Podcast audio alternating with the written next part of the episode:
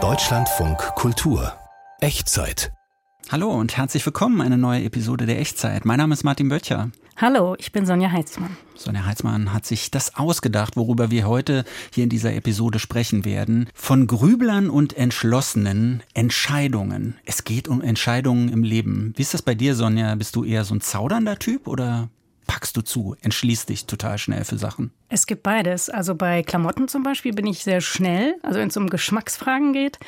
Aber bei den großen Entscheidungen im Leben, da grübel ich doch schon manchmal länger.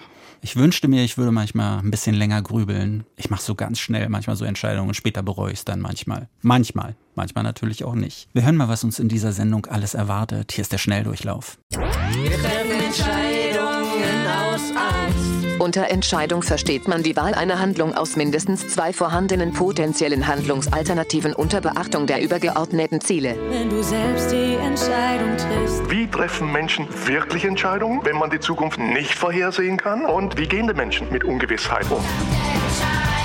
Der Coach motiviert die Schulabgänger, sich zwischendurch interessante Hochschulen oder Betriebe anzuschauen, bevor ihre Entscheidung fällt. Unter dem Stichwort New Pay probieren einige Firmen neue Wege aus, um das Gehalt der Mitarbeiter zu bestimmen. Haare färben. Kein künstliches Braun mehr in meinem Leben, beschloss ich. Nur noch natürliches Grau. Ich kann mich gar nicht entscheiden, ist alles so schön bunt.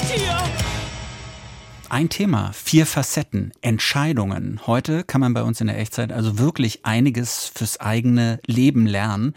Und wir gehen jetzt gleich erstmal etwas theoretischer an die Sache ran. Wir haben einen der Experten zum Thema Entscheidungen eingeladen, Gerd Gigerenzer, Psychologe, Autor, der sich viel mit diesem Thema so auseinandergesetzt hat. Ich war ein bisschen erstaunt, dass er überhaupt zugesagt hat. War das schwierig, ihn zu bekommen? Nee, ich glaube, es ist ein Thema, über das er sehr gerne spricht. Er hat sich ja viele Jahre damit beschäftigt und er gibt sein Wissen gerne weiter. Also wie können wir vielleicht auch uns schneller entscheiden oder bessere Entscheidungen treffen? Ich habe das nur gedacht, weil seine Bücher, er hat ja diverse Bücher geschrieben. Eins heißt zum Beispiel Bauchentscheidung.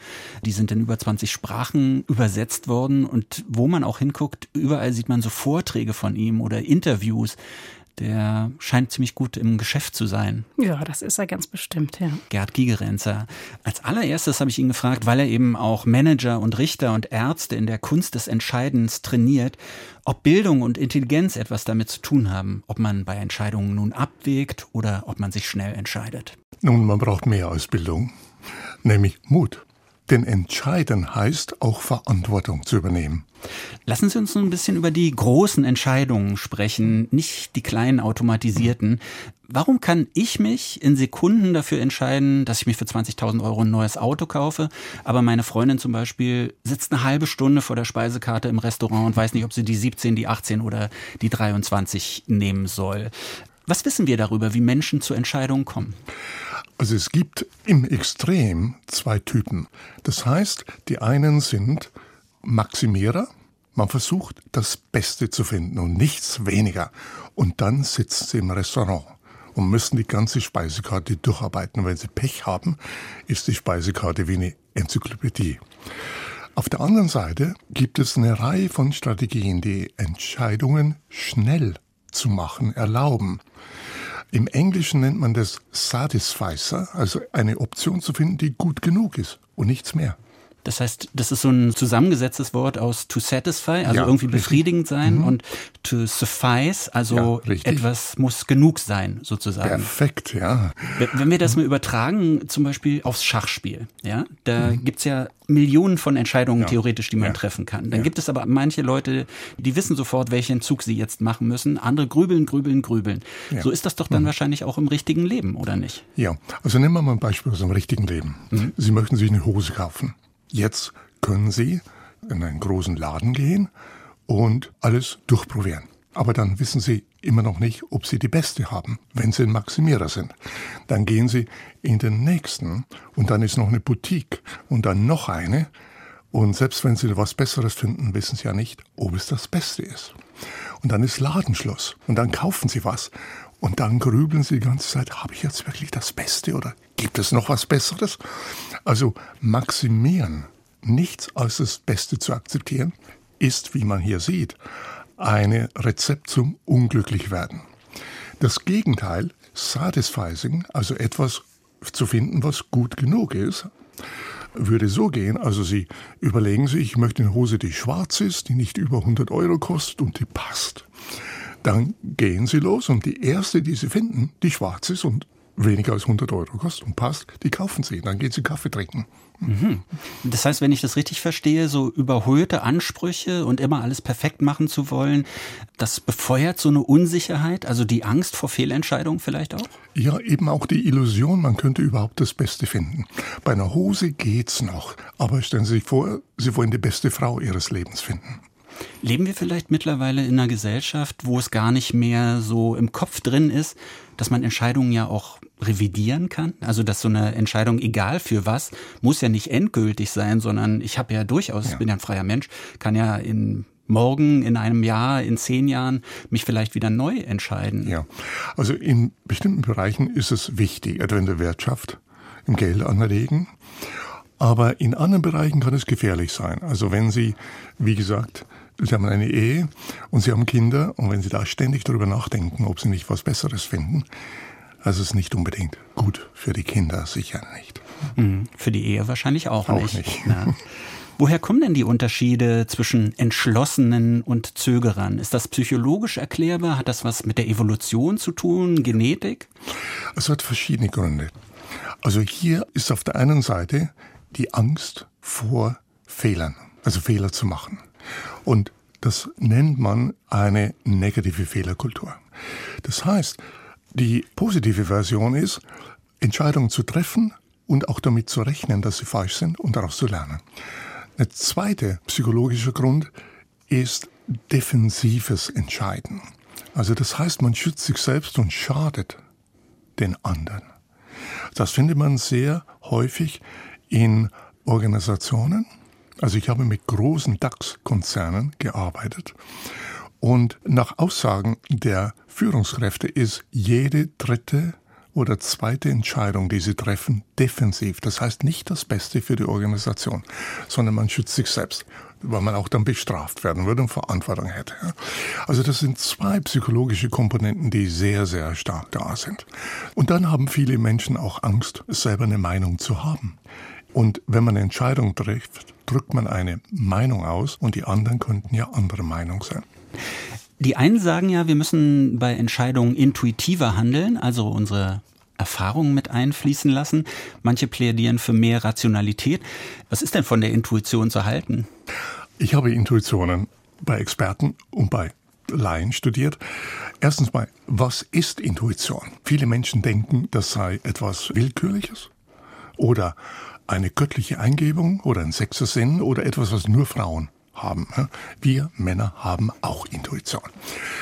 Eine Intuition ist ein gefühltes Wissen, das auf jahrelange Erfahrung beruht, wo man sehr schnell spürt, was man tun oder lassen sollte, aber es nicht begründen kann. Also, wenn ein Arzt einen Patienten sieht und insbesondere wenn der Arzt oder die Ärztin den Patienten sehr lange kennt und spürt, heute ist was anderes, es aber noch nicht erklären kann, das ist eine Intuition. Dann geht man weiter und macht Tests, um zu klären, was dahinter steckt. Und in der Regel ist es ein Zusammenspiel zwischen Intuition und Analyse. In unserer Gesellschaft wird Intuition sehr oft herabgeredet. Das heißt, Sie würden eher dafür plädieren, tatsächlich so ein, so ein Misch da aus beiden zu machen? Also Ratio, das Nachdenken und die Intuition? Also, ohne Intuition hätten wir keine Innovation. Steve Jobs hat gesagt, ja, Intuition ist wenn das Wichtigste. Albert Einstein hat gesagt, der intuitive Geist ist ein Geschenk, der rationale Geist sein Diener. Und in meiner wissenschaftlichen Arbeit, ich brauche immer ein Wechselspiel zwischen Intuition, also hier ist eine Hypothese, das könnte gehen, und dann muss man das überprüfen. Gerd Gigerenzer über Entscheidungsprozesse. Das ist natürlich auch Thema seiner Bücher, das bekannteste sicherlich Bauchentscheidungen. Und zuletzt ist erschienen Klick, wie wir in einer digitalen Welt die Kontrolle behalten und die richtigen Entscheidungen treffen. Kostet in der Paperback-Ausgabe 16 Euro. Vielen Dank für dieses Gespräch. Es war meine Freude.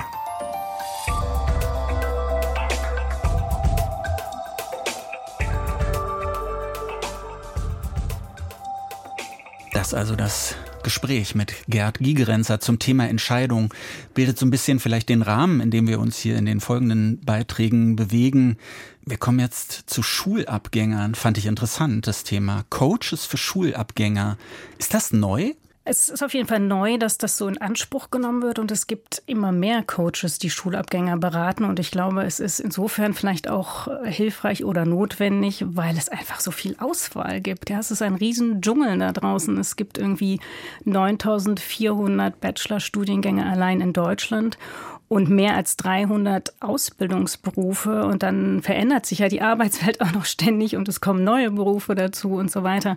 Also das ist nicht so leicht, sich da zurechtzufinden. Aber als wir damals von der Schule gegangen sind, das ist jetzt schon bei mir ein paar Jahrzehnte her, bei dir kürzer, da gab es ja auch schon eine große Auswahl. Und trotzdem, ich kann mich erinnern, es gab einen so einen läppischen Termin beim Berufsberater vom Arbeitsamt, der so merklich keinen Bock hatte und mir letztlich auch das Falsche empfohlen hat. Dieses Coach Coachwesen, das schlägt schon ganz schöne Kreise mittlerweile in Deutschland, oder? Ja, es boomt und ich habe auch im ersten Moment gedacht, oh Gott, jetzt werden schon Teenager gecoacht und wer kann sich das außerdem auch leisten? Das ist ja auch eine finanzielle Frage. Hm, schon eher was für Rich Kids, habe ich gedacht. Lena Fuhrmann hat sich dem Thema angenommen und sie wird uns was erzählen, auch darüber, wie teuer das ist, so einen Coach für Schulabgänger zu beauftragen. Rebecca ist 20 Jahre alt, hat im vergangenen Jahr ihr Abitur gemacht und dann einen Bundesfreiwilligendienst begonnen. Der soll ihr einen zeitlichen Puffer verschaffen, bevor sie sich für ein Studium oder eine Ausbildung entscheidet. Als die Bewerbungsfristen an den Universitäten näher rücken, ist Rebecca aber immer noch unsicher, wie es weitergehen soll. Immer öfter hört sie, was machst du denn dann oder wie überlegst du dir das denn und so? Und ich bin auch jemand, der selber sehr viel Struktur und Plan braucht, weswegen ich dann natürlich auch schon irgendwann nach so vier, fünf Monaten dachte, okay, jetzt musst du das irgendwie nochmal angehen, weil von alleine löst es sich ja nicht. Bekannte empfehlen einen Coach, der sich auf Schulabgänger spezialisiert hat. Klaus Kaspers von The Right Direction. Jemanden außerhalb der Familie, der ihr verschiedenste Möglichkeiten aufzeigen, sie auf neue Ideen bringen kann, mit denen sie bisher nicht in Berührung gekommen ist. Rebecca und ihre Eltern treffen sich mit Kaspers zu einem unverbindlichen Vorgespräch und entscheiden sich schließlich dafür, die fast 200 Euro pro Stunde zu investieren. Überzeugend war für Vater Markus. Er hat halt selber keine Befindlichkeiten oder keine persönlichen Interessen, wenn es um die Beratung der Jugendlichen geht. Er ist komplett neutral und von ihm kann alles rauskommen, ja, vom Bodenseefischer bis hin zum Astronauten. Es ist halt das, was am Ende für die Jugendlichen das ist, was passt zu ihnen aber auch natürlich passt zu ihren Erwartungen, die sie an ihr späteres Leben haben. Die anschließende Beratung findet ganz ohne die Eltern statt. Ihre Berufswünsche spielen keine Rolle, macht Kaspers klar. In Deutschland gibt es eine wachsende Zahl an Coaches wie ihn, die sich auf die Beratung junger Leute spezialisiert haben und ihnen helfen, eine Entscheidung für ihre Zukunft zu treffen. Manche filtern dazu mit standardisierten Tests passende Optionen heraus. Andere arbeiten mit Einzel- oder Gruppengesprächen. Das dauert mitunter nur einen Tag. Bei Kaspers sind es mehrere Wochen mit sechs bis zehn Sitzungen. Als er anfing, Schulabgänger zu beraten, war ihm vor allem eines wichtig. Wie kannst du einen Prozess entwickeln, der Menschen längerfristig bei so einer Entscheidungsfindung begleitet? Ja, und zu bestimmten Meilensteinen, die dann relevanten Informationen liefert und durch den Prozess quasi zu einer eigenen Entscheidung führt. Dazu stellt Kaspers den Schulabgängern Fragen und macht Übungen mit ihnen, leitet an. Zu den Ergebnissen sollen sie selbst kommen. Zwischen den Terminen bleibt Zeit, alles sacken zu lassen, auch mit Hilfe von Hausaufgaben. In den ersten Stunden geht es erst einmal darum, sich selbst zu reflektieren. Wer bin ich eigentlich? Was hat mich beispielsweise familiär geprägt? Wie sehe ich den Werdegang meiner Eltern? Und welche Bedürfnisse habe ich? Was ist mir wirklich wichtig? Da musste man dann 20 Werte eben aufschreiben und so mal in sich selber gehen und mal so wirklich zu hören, was man möchte und auch so Ziele zu definieren, so brainstorm-mäßig, was einem gerade in den Kopf kommt. Als Werte notiert sich Rebecca etwa Vertrauen, Treue und Ehrlichkeit. Sie erzählt Kaspers, dass sie mal überlegt hatte, BWL zu studieren, jetzt aber gemerkt habe, dass sie eher ein sozial veranlagter Mensch ist, der gerne mit anderen kommuniziert. Intensiv denkt sie darüber nach, was sie sich für ihre Zukunft wünscht unter welchen Bedingungen sie arbeiten will und mit welchen Menschen. Im Bundesfreiwilligendienst hat Rebecca besonders Spaß an der Arbeit mit Kindern gefunden. Um herauszufinden, wie hoch ihr Gehalt sein muss, geht Kaspers sogar mit ihr durch, was ihr angestrebter Lebensstil kosten würde. welche Summen sie später ungefähr für Miete, Kleidung oder Urlaub zur Verfügung haben möchte. Darauf aufbauend bekommen die Klienten einen ersten richtigen Lohnzettel. Also zu sehen, was muss ich brutto eigentlich verdienen, minus den Standardabzügen, damit ich mir netto dieses Leben erlauben kann. Und das führt dann schon teilweise zum berühmten Moment der Erdung. Ja, dass die da sitzen und sagen, äh, da habe ich ja noch nie drüber nachgedacht. Kaspers und Rebecca schauen sich schließlich an, was zu den erarbeiteten Ergebnissen aus den Sitzungen passen könnte. 13 Optionen notieren sie. Einige soziale Berufe, aber auch Studiengänge wie Modedesign oder Architektur. Dann wird ausgesiebt. Der Coach motiviert die Schulabgänger, sich interessante Hochschulen oder Betriebe anzuschauen, in Vorlesungen zu gehen, bevor ihre Entscheidung fällt. Was ich häufig höre, ist, dass Klienten glauben, dass die Entscheidung, was sie machen wollen, optimal sein müsste. In der Hoffnung, dass dann Automatismus losgeht. Erfolg, Freunde, leichtes Leben. Die Entscheidung ist immer ein Kompromiss. Und selbst wenn sie am Ende der Beratung das erfüllt, was den Schulabgängern am wichtigsten ist, muss sie sich erst bewähren. Bei Rebecca bleiben European Health Management und Grundschullehramt übrig. Mittlerweile hat sie sich für die zweite Option entschieden und ihre Bewerbungen an den Unis waren erfolgreich. Sie steht hinter ihrer Entscheidung, sagt sie. Das Coaching habe ihr Sicherheit gegeben. Man war nie alleine und dem Ganzen irgendwie so alleine ausgesetzt. Das ist halt einfach ein gutes Gefühl. Aber ihr ist auch bewusst, dass nicht jede Familie 1200 bis 2000 Euro für eine Einzelberatung aufbringen kann. Wenn man diese Unterstützung von zu Hause nicht hat, dann ist es, glaube ich, doch nochmal schwierig. Und das finde ich dann eigentlich auch schade, weil ich meine, wir stehen ja alle irgendwie gleich da. Jeder muss irgendwie eine Entscheidung treffen und jeder steht so am Anfang von seinem Weg und diese Unterstützung in den ersten paar Metern ist total wichtig. Ein Coaching würde vielen Schulabgängern helfen. Davon ist Rebecca überzeugt. Ja, also auf jeden Fall was für Besserverdiener, aber du findest es grundsätzlich ganz gut, dass es so eine Coaches für Schulabgänger gibt, Sonja, oder? Ich finde es gut, dass es jemanden gibt von außen, also nicht die Eltern, sondern jemand Neutrales, der einen nochmal so an die Hand nimmt und vielleicht so eine gewisse Reflexion mit einem durchläuft, die man in dem Alter vielleicht auch nur bedingt macht. Das finde ich schon gut. Also ich bin eigentlich sehr zufrieden mit meiner Berufswahl, aber manchmal denke ich, für unsichere Leute ist das sicherlich sehr hilfreich.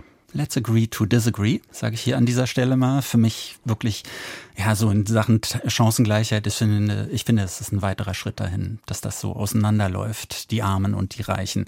Aber das führt uns vielleicht ganz gut zum nächsten Thema. Wenn man also so einen Coach zum Beispiel beauftragen will, braucht man also ein gewisses Kleingeld. Das muss man erstmal verdienen. Aber wie läuft das eigentlich mit dem Gehalt?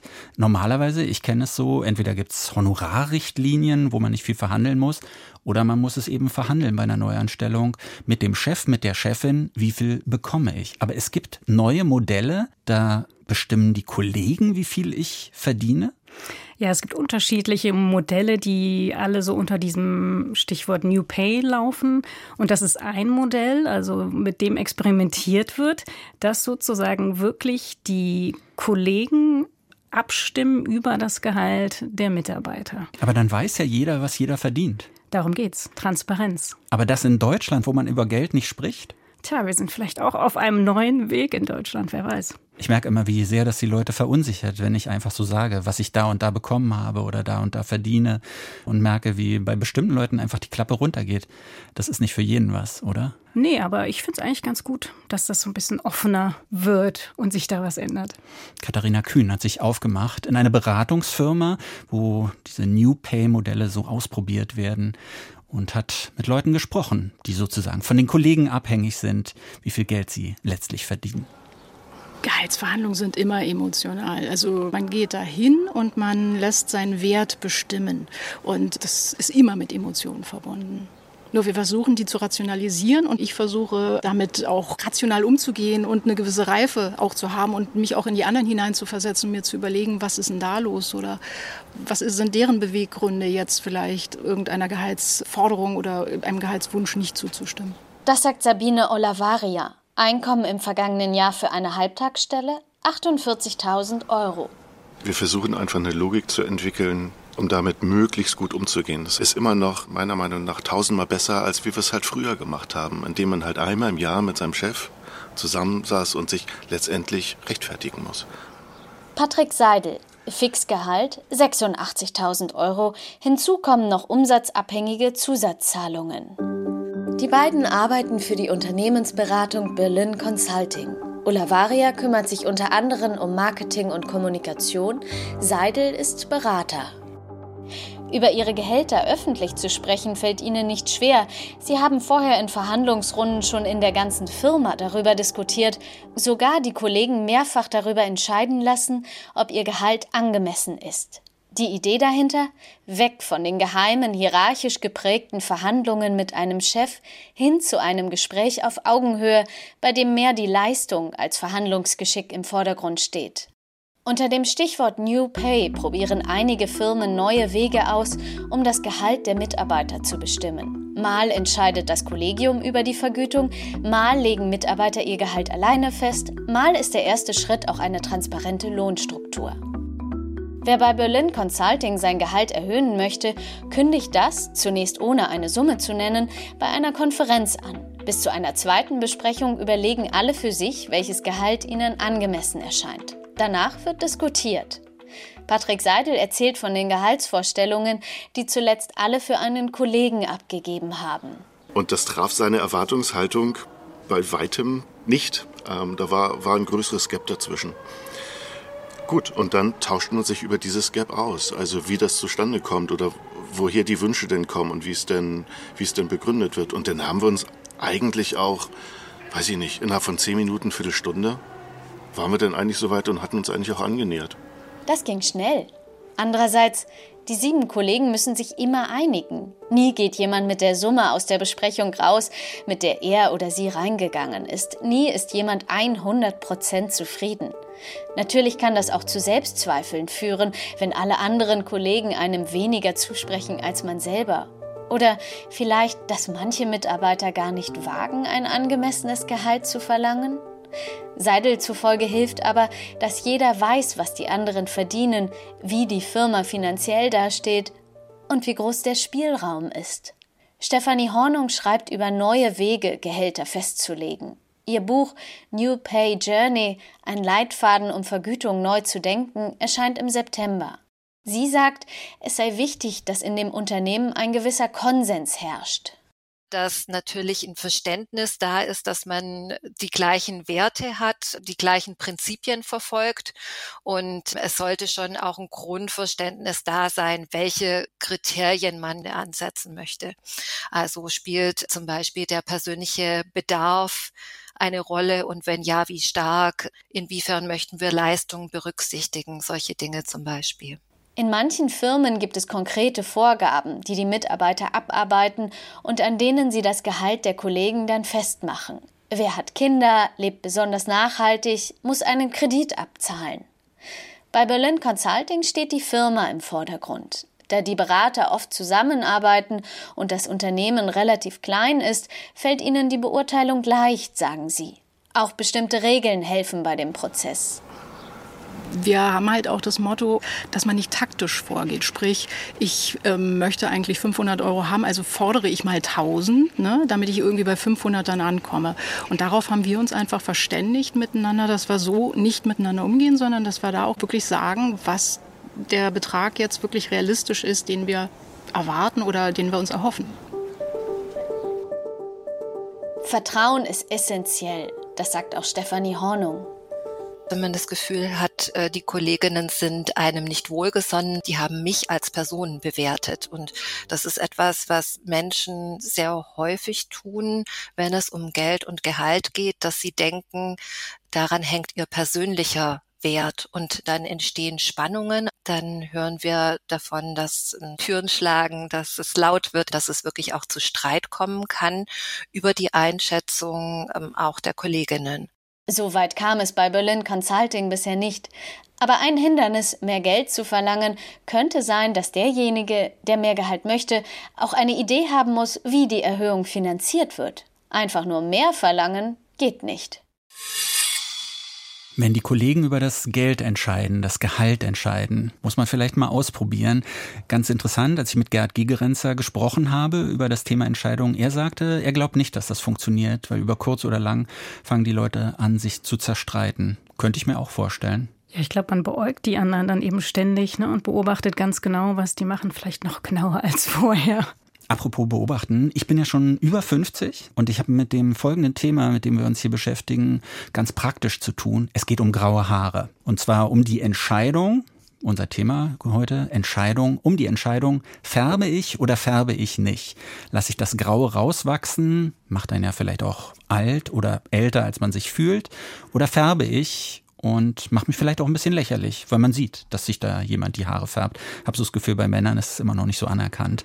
Bei ich Frauen. glaube, auch bei Männern stellt sich diese Frage gar nicht so sehr. Also bei Männern ist es eher andersrum, dass der, der färbt, äh, auffällt. Ja, ja, genau. Aber weißt du, woran das liegt? Männer gehen zum Färben nicht zum Friseur und geben dafür 150 Euro aus, sondern Männer gehen in den nächsten Drogerieshop und kaufen sich für 7,99 Euro irgendwie so ein komisches Abdecktönung-Zeug. Und dann wundern sie sich, dass alle Leute lachen. Und außerdem heißt es ja immer, bei Männern ist es attraktiv, weil es Weisheit, Erfolg und so weiter suggeriert. Also ich glaube, das ist nur, weil Frauen grundsätzlich höflicher sind und nicht sagen, was ihnen wirklich durch den Kopf geht. Also, Schluss mit dem Grau, nur noch natürliche Farbe oder doch färben? Unsere Kollegin Ruth Rach hat sich darüber nicht nur Gedanken gemacht, sondern sie hat sich entschieden, zu ihrer grauen Farbe, zu ihrer grauen Haarfarbe zu stehen, stellt aber fest, gar nicht so einfach. Das letzte Päckchen ist im Abfall, Pinsel und Gummihandschuhe sind entsorgt. Jetzt führt kein Weg zurück. Wie oft habe ich diese Pampe verflucht, die ich mir alle drei Wochen aufs Haar streiche. Am 1. Mai war es endlich soweit, an meinem runden Geburtstag. Kein künstliches Braun mehr in meinem Leben, beschloss ich, nur noch natürliches Grau. Es schien, als sei die Entscheidung ganz plötzlich gefallen, dabei war sie über Monate herangereift. Welch ein Akt der Befreiung. Als würde ich aus einem lästigen Theaterstück aussteigen. Ich fühlte mich erleichtert, selbstbewusst und aufmüpfig. Ja, aufmüpfig, denn meine Tochter Jessica hatte mir verkündet, mit einer grauen Mutter wolle sie nicht reden und noch weniger gesehen werden.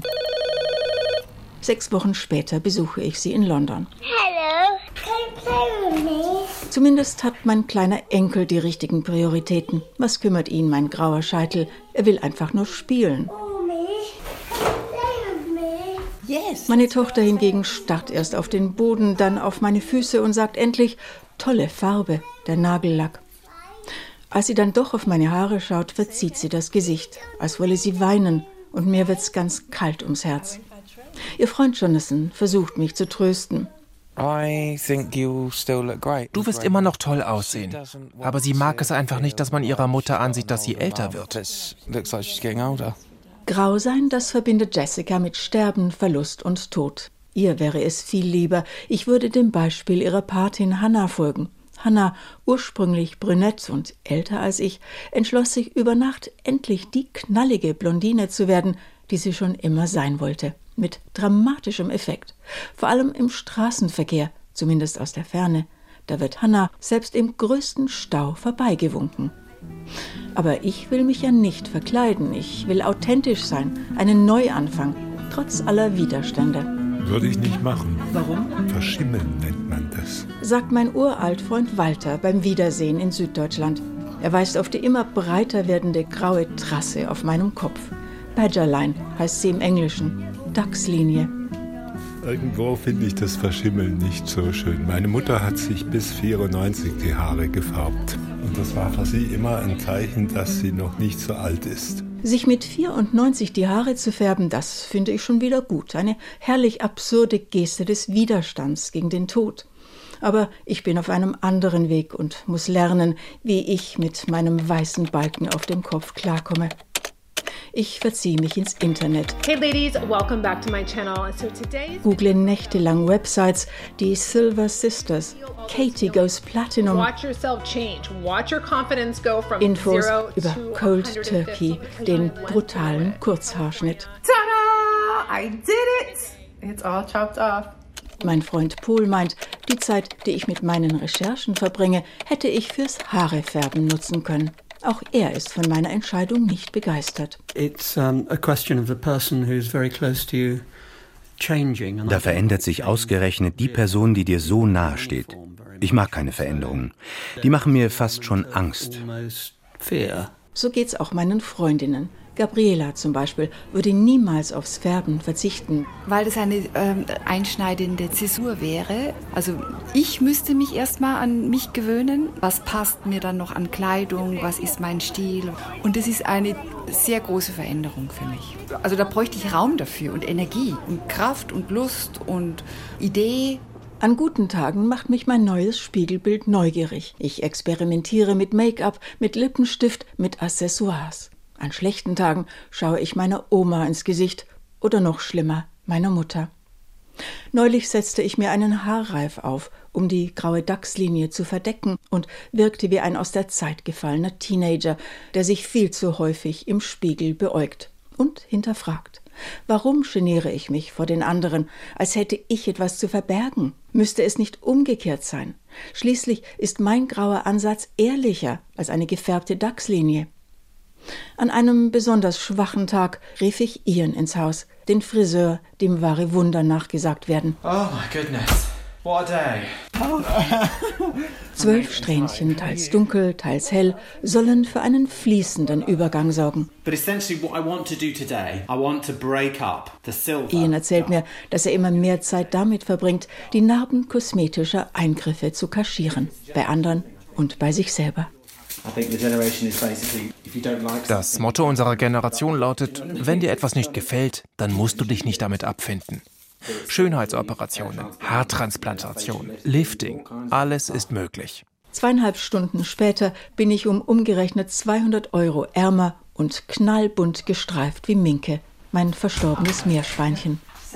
Kaum ist Ian aus dem Haus, schneide ich mir, frei nach Ians Motto, alle zwölf Strähnchen heraus. Sechs dunkle und sechs bronzefarbene. Nun habe ich ein Stoppelfeld auf dem Kopf und bin endlich bereit, mit der DAX-Linie zu leben. So thank you for coming along on my little transformation and I hope it inspires you to join the Silver Sisters. Thanks for watching. Das erwartet einen also, wenn man sich als Frau entscheidet, nicht mehr die Haare zu färben. Zumindest in England, aber ich glaube, in Deutschland ist es auch nicht so viel anders. Nee, in Deutschland ist es auch nicht anders. Mein Gott, wenn ich zum Friseur gehe und sehe, wie aufwendig sich die Frauen die Haare färben lassen, die Übergänge, die Strähnchen etc., dann denke ich immer, wenn es irgendwann mal dazu kommen würde, dass mehr Frauen zu ihren grauen Haaren stehen würden, dann wäre das eine echte Revolution. Da würden natürlich auch mehr mitziehen und sie würden Geld sparen, Chemie würde nicht zum Einsatz kommen und sie wären vielleicht auch ein bisschen entspannter mit den Haaren, ich meine, das ist sowieso so ungerecht, weißt du? Ich gehe zum Friseur, zum Barbershop und zahle 15 Euro plus Trinkgeld und ihr geht da einmal hin und nur fürs Angucken müsst ihr schon 100 Euro abdrücken. Naja, so schlimm ist es noch So nicht. schlimm ist es nicht. Das war es schon wieder mit der Echtzeit. Man kann uns Themenvorschläge schicken. Freuen uns sehr darüber, weil, wie gesagt, bei uns geht es ja immer um ein einziges Thema, was dann in verschiedenen Facetten aufbereitet wird. Wir wären sehr interessiert daran, was Sie uns so mitzuteilen haben. Am besten per Mail an echtzeit.deutschlandfunkkultur.de. Echtzeit.deutschlandfunkkultur.de. Themenvorschläge. Immer gern gesehen. Viele andere Ausgaben der Echtzeit, jeweils zu einem Thema, die finden sich in der DLF Audiothek App. Und wir verabschieden uns. Mein Name ist Martin Böttcher. Ich bin Sonja Heitzmann. Tschüss. Tschüss.